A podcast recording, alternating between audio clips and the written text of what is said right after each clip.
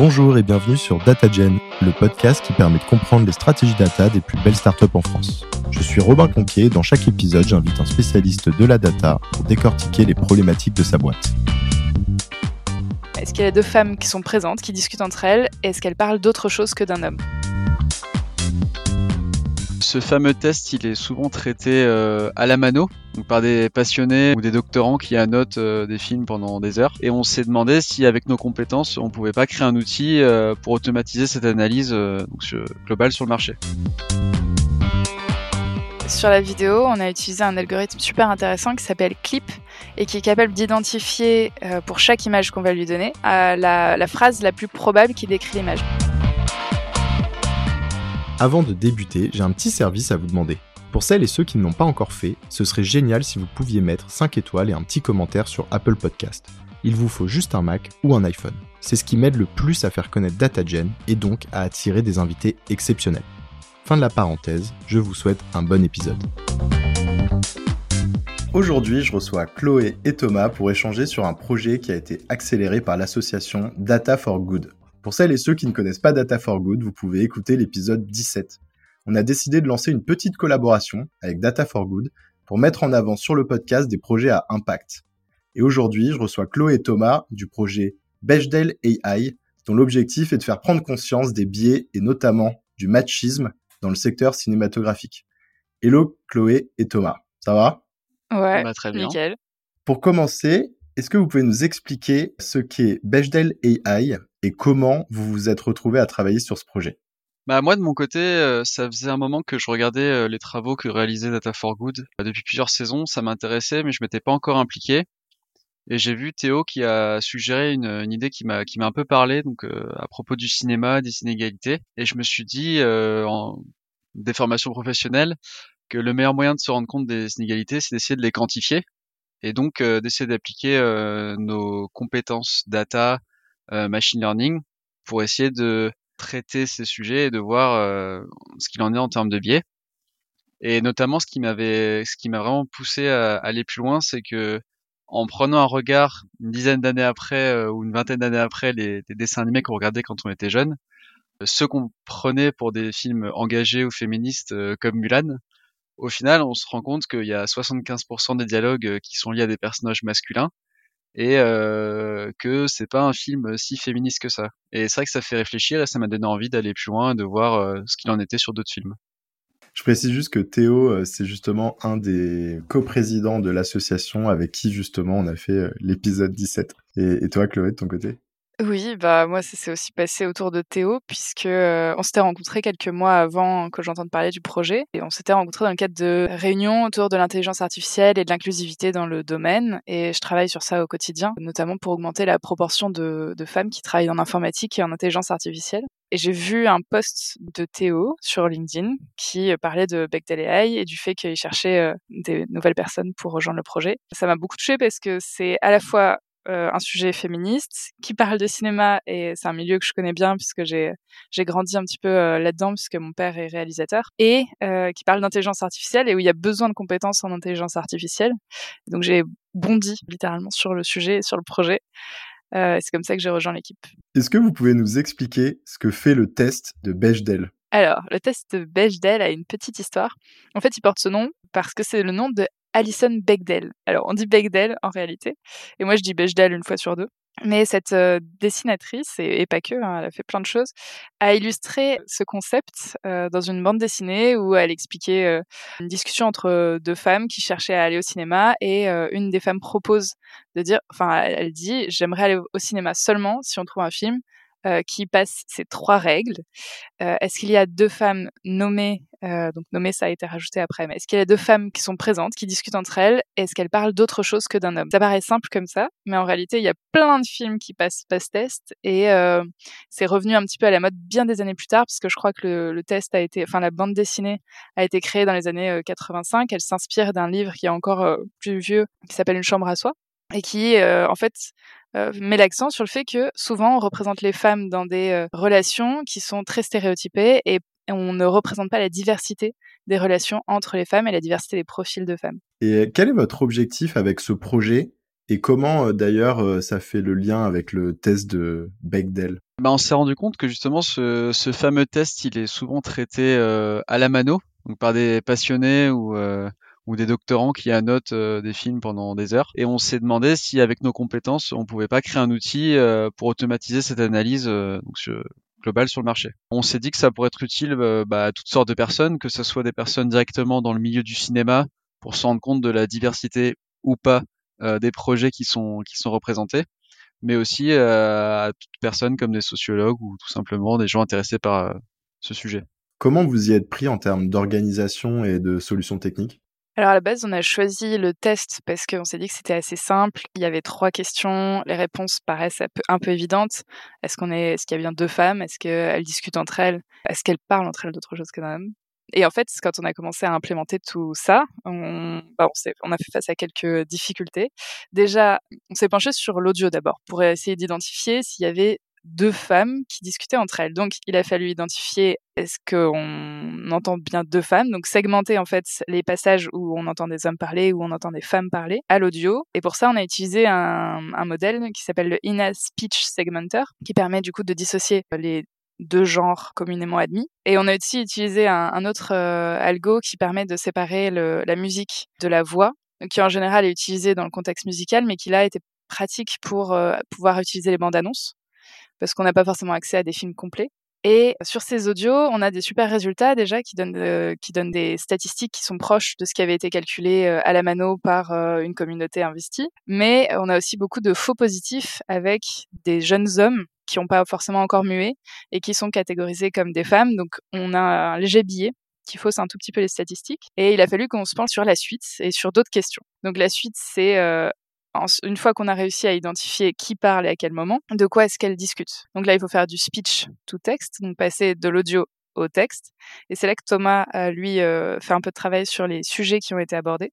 Exactement, euh, bah, on a essayé sur plusieurs sources de données textuelles, donc que ça soit des scripts, euh, pour le coup, un peu comme du coup au théâtre, tout est découpé par personnage, et ce qui est le plus simple à analyser, enfin en tout cas on croyait, ou tout simplement des sous-titres comme on peut avoir sur toutes les plateformes, ou le issu du speech to text, mais chacun avait ses points faibles parce qu'il n'y a pas forcément de format standard. Le speech to text c'est incertain aussi et surtout au final, on se rend pas compte mais c'est très dur de, de découper qui parle avec les sous-titres en fait directement. Quand on regarde une série par exemple, si deux personnes parlent en même temps ou quelqu'un est au fond en fond d'écran mais qu'on le voit pas, etc c'est très dur à dissocier. Euh, du coup, on avait aussi euh, besoin de travailler sur la vidéo. Sur la vidéo, on a utilisé un algorithme super intéressant qui s'appelle Clip et qui est capable d'identifier euh, pour chaque image qu'on va lui donner la, la, phrase la plus probable qui décrit l'image. Donc, en amont, il faut rentrer un, certain nombre de, phrases. Par exemple, est-ce qu'on voit deux femmes? Enfin, donc, on, va taper par exemple deux femmes discutent entre elles, on va taper deux hommes discutent entre eux, et plein de propositions comme ça qui vont être testées à chaque image et l'algo va sortir la phrase la plus probable. Donc c'est comme ça qu'on peut avoir des segments de films en, envoyant des extraits, donc des, frames. En fait, on découpe le film en frames, du coup, euh, échantillon d'images, quoi et on va avoir cette, euh, ce, rendu de dans tel laps de temps, il y a probablement, très probablement, deux femmes qui discutent entre elles. On peut aussi euh, avoir des analyses sur le background, est-ce que c'est en extérieur, en intérieur. Euh, on avait fait des tests sur Harry Potter, donc l'algo est même capable d'identifier des gens qui volent sur des balais, alors que c'est pas la chose la plus commune qu'on peut imaginer dans nos, dans nos bases de données. Donc ça marche super bien. Mais là encore, il y a des biais euh, qui, euh, qui apparaissent quand, par exemple, il y a une personne qui est de dos et euh, par défaut, elle va être catégorisée comme un homme. Et là, ça pourrait être intéressant d'améliorer l'algo en faisant prendre en compte un peu plus de contexte. Donc, par exemple, si on a vu dans les frames précédentes une femme qui se retourne, de pouvoir dire, ben voilà, en fait, là, on a identifié une personne de dos, mais c'est la même personne qu'il y avait juste avant, et donc c'est une femme. Évidemment, après, il y a d'autres questions qui se posent sur, là, on a fait une analyse qui est uniquement binaire du genre, et donc il y aura évidemment des questions qui, qui se poseront sur la suite si on veut l'améliorer. Et en termes d'organisation, vous étiez que deux à travailler sur ce projet, parce que là, vous parlez de beaucoup de challenges. je suppose que vous avez peut-être été épaulé. C'est aussi l'objectif de Data for Good de faire intervenir d'autres personnes. Non, bah pour le coup, on était environ une vingtaine euh, à travailler dessus, donc on s'est réparti les différents chantiers. Et euh, on a aussi l'occasion euh, de porter une partie du, projet en tant que hackathon dans une école, où le but c'était de travailler sur les affiches de films, parce que c'est une donnée qu'on a facilement, parce qu'on a toujours des affiches de films dans les sur tous les sites internet dans, dans, dans, la rue. Et ça permet aussi d'aller plus loin que le test. En tout cas, enfin le test est quand même au final pas si simple à répondre de manière automatisée. Mais il y a aussi d'autres statistiques qui peuvent exprimer les inégalités qui sont assez criantes, notamment l'ordre du casting et dans le casting qui est présent sur l'affiche et dans quelle proportion. Voilà, donc c'est ce genre de choses sur, sur lesquelles les, les, les étudiants ont pu travailler. Quels sont les plus gros challenges que vous rencontrez avec ce projet? Eh bien, comme Thomas l'a dit juste avant, il y a beaucoup de questions à aborder autour du test de Bechdel. Il n'y a pas forcément que le test en lui-même. Et du coup, il y a toute la partie sociologie autour des œuvres de fiction. Donc, est-ce que le sexisme est mesurable uniquement avec une simple, un simple test sur une scène de Bechdel? Est-ce que le film passe le test de Bechdel Ça ne veut pas dire grand-chose au final? Donc, par exemple, avec les affiches de films, on peut se rendre compte que dans l'affiche du cinquième élément, Lilou prend une place absolument inexistante sur l'affiche et finalement sert à mettre en valeur Bruce Willis qui à cette période-là été euh, super connu. C'est un film qui met en avant un personnage féminin fort, donc on pourrait se dire que c'est super féministe. Et Luc Besson, il a un peu ce don-là de, mettre en avant des personnages féminins forts. Mais il y a plein d'éléments autour du film qui traduisent quand même un male gaze parfois, donc un regard masculin sur la façon dont c'est filmé, sur la façon dont les personnages sont construits. Donc il y a cette, ce gros challenge social de qu'est-ce que le sexisme et comment finalement on peut juger une œuvre de fiction. Et c'est pas une question simple. Ensuite, d'un point de vue purement technique, il y a l'accès aux films. Aujourd'hui, on a pu faire des tests sur quelques films. On a pu faire des tests sur des bandes annonces qui sont accessibles sur YouTube, donc c'est assez facile. Mais euh, si on veut pouvoir prendre euh, si on veut pouvoir faire des études sociologiques intéressantes, il faut pouvoir avoir une grande base de données de films à étudier pour essayer de montrer plutôt l'évolution de la capacité à passer le test de Bechdel des films et donc prendre des films sur soit toute l'année 2022, euh, soit euh, depuis 1985 à 2005. Enfin, faut pouvoir avoir une étude cadrée, mais un, échantillon représentatif des films. Sinon, c'est moins intéressant.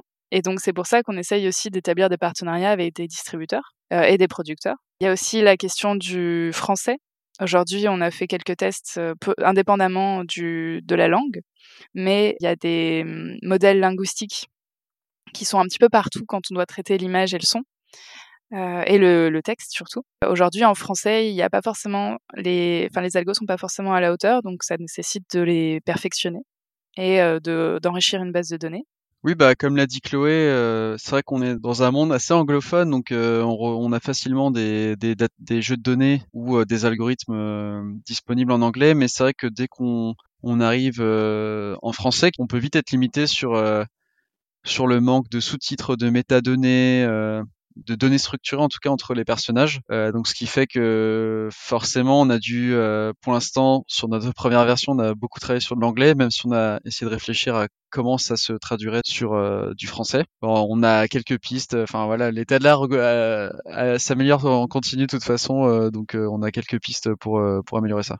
Quelles sont les prochaines étapes ou votre vision pour la suite? Essayer d'avoir plus de films et, euh, et, de personnes qui ont envie de les analyser et de faire des euh, parce que là ce qu'on développe c'est un outil c'est pas une analyse à part entière donc il faut pouvoir trouver des personnes qui sont intéressées par la question des doctorants doctorantes ou des chercheurs et chercheuses. Ça pourrait être aussi normaliser la, le recensement des données enfin trouver un système pour euh, avoir plus de métadonnées notamment autour des films français qui sont aujourd'hui protégés par les RGPD et c'est super mais du coup on peut pas faire de stade dessus donc réfléchir à comment enrichir cette base de données tout en respectant la vie privée et, le, enfin, toutes les réglementations qui vont autour. Et donc juste les métadonnées, si on essaie de, les décrire euh, ici, ce serait euh, toutes les informations ou effectivement statistiques qu'on peut retrouver euh, sur, sur un film? Sur un film, sur des acteurs et actrices. tu, tu me coupes, hein, Thomas, si j'oublie quelque chose. Sur l'âge, par exemple, des acteurs et actrices. On avait travaillé sur, sur l'âge des, personnes impliquées dans des relations amoureuses. Donc euh, on prend l'exemple, euh, tu citais euh, juste avant Thomas le Leonardo DiCaprio, je sais pas si tu veux en dire deux mots.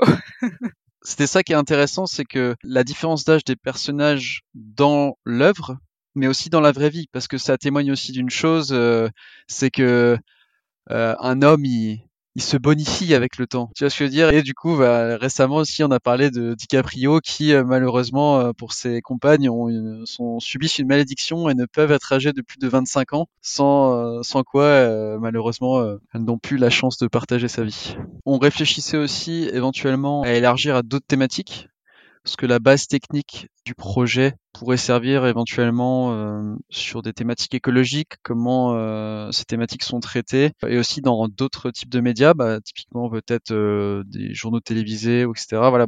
Bon bah écoutez, Chloé et Thomas, on arrive au bout. Merci beaucoup d'être venus partager votre expérience sur Bechdel AI dans le podcast. À très vite.